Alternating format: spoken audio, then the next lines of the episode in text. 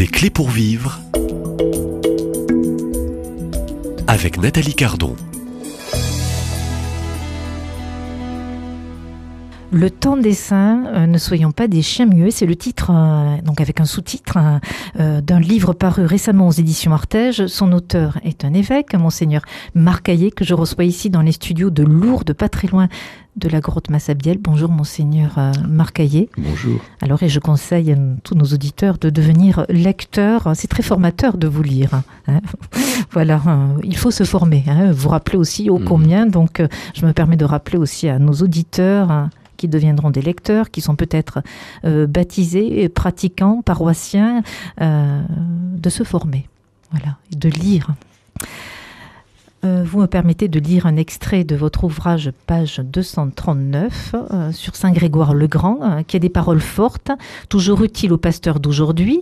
Il nous est bon de relire les conseils qu'il nous donne. donc, il invite d'abord le pasteur à renoncer à la mondanité, qu'il n'aspire à aucun des succès de la vie présente, ne redoute aucune adversité, qu'il fasse fi des attraits de ce monde en se rappelant ceux euh, qui, euh, au-dedans, menacent et les menaces de ce monde, qu'il les méprise, attentif à l'attrait des douceurs du dedans.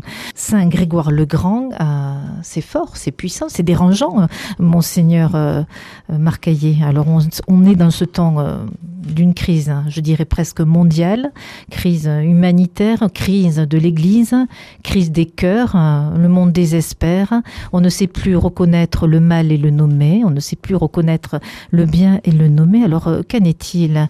Où en sont nos, pasteurs, euh, monseigneur, et nos évêques? Alors si vous voulez d'abord, euh, pour évoquer cette figure de Saint Grégoire le Grand, hein, qui est pape à la fin du VIe siècle et au début du VIIe, puisqu'il meurt en 604, à une période qui est très troublée aussi, puisque Rome est, et subit les assauts des barbares. Hein. et donc, euh, on peut dire que, que l'Empire romain est en train de s'effondrer, dans lequel le, christianisme euh, s'est développé déjà depuis quelques siècles.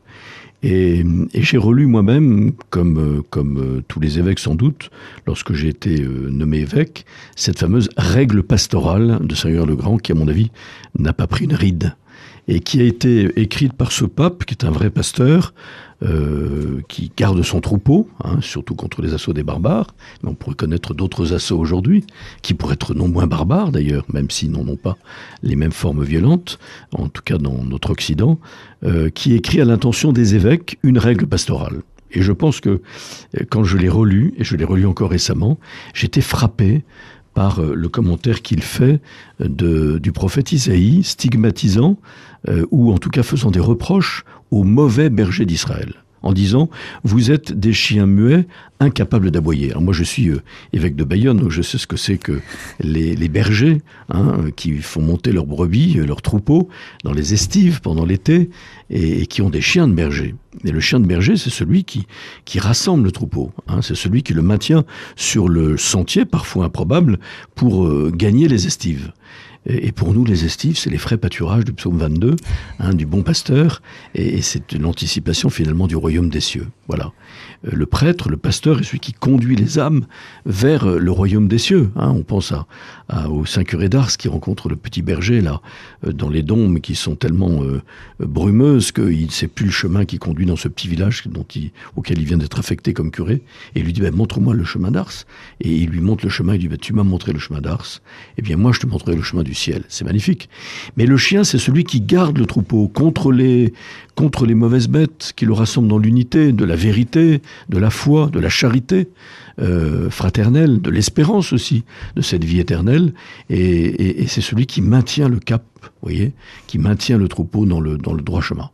Et, donc, je me suis dit que c'était important à entendre pour nous, et mais je me l'applique d'abord à moi-même. Je suis pas en train de regarder euh, les autres. Je me dis, ben, comment, euh, comment euh, je suis. vous voyez ce texte, je, je, peux lire quelques passages. Allez-y, allez-y.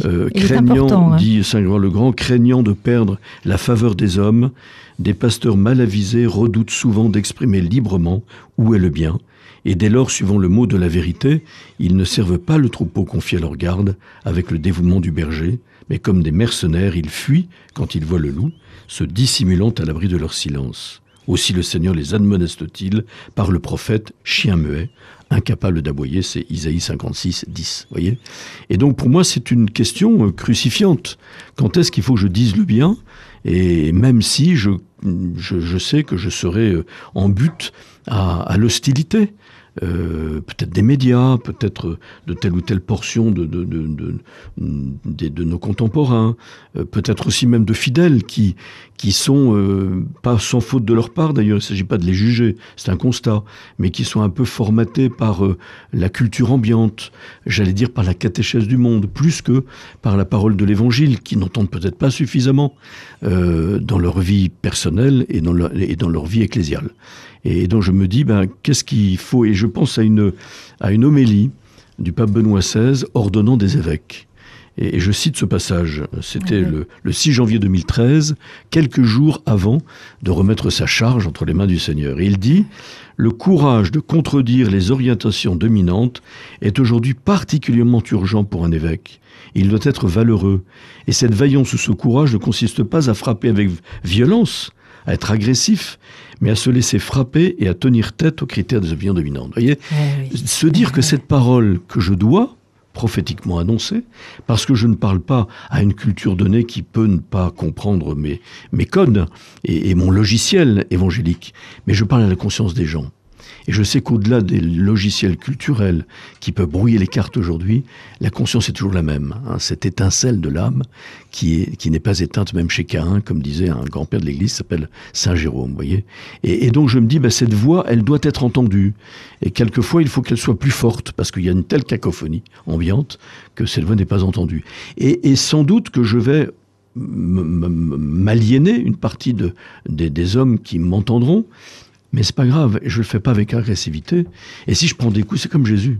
Hein, Donc au fond, euh, il faut se poser la question est-ce que les frères évêques, hein, euh, nos frères prêtres, sont prêts aussi à être au fond à subir euh, un peu quelques persécutions je pense contradiction. Que, je pense que beaucoup de prêtres et beaucoup d'évêques en ont conscience hein, et, et, le font.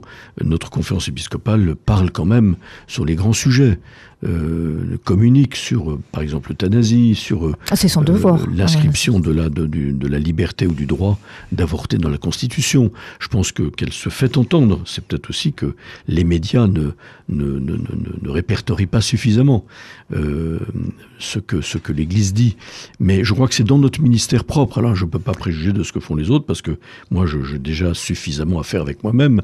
Et, et je suis sûr que je ne suis pas le seul qui est là où il est, dans sa mission prophétique, dans son diocèse, même si ça peut porter au-delà du diocèse, parce qu'aujourd'hui, avec les réseaux sociaux, et, euh, ça peut aller beaucoup plus loin, et tant mieux sans doute.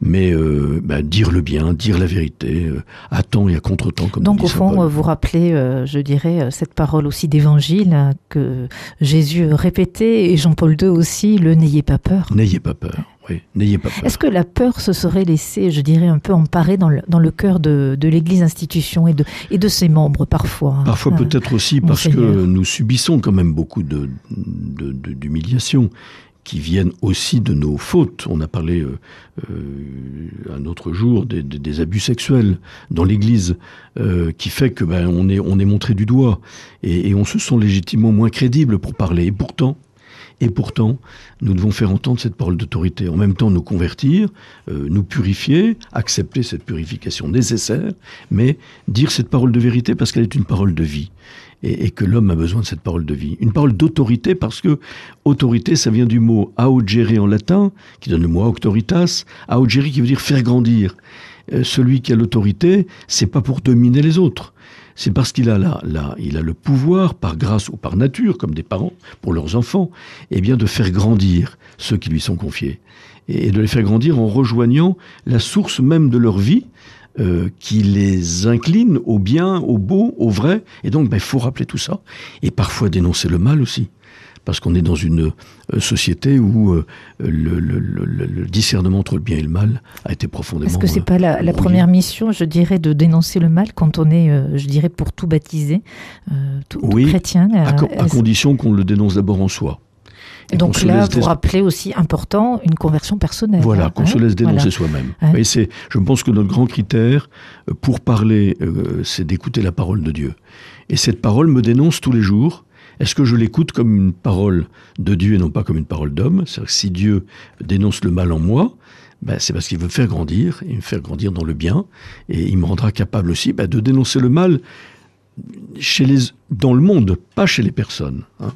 Il faut faire très attention que Jésus était miséricordieux et compatissant infiniment avec le pécheur, mais intransigeant avec le mal. Donc euh, justice et miséricorde. Blesser la conscience, ouais. pas blesser les personnes.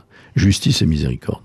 Euh, Monseigneur euh, Marcaillé, évêque du diocèse, euh, du diocèse de Bayonne, l'Escar et Oloron, et puis auteur de, de ce livre, euh, chers auditeurs, ne manquez pas de devenir lecteur euh, de ce livre, Le temps des saints. Donc c'est le temps aussi peut-être d'un réveil.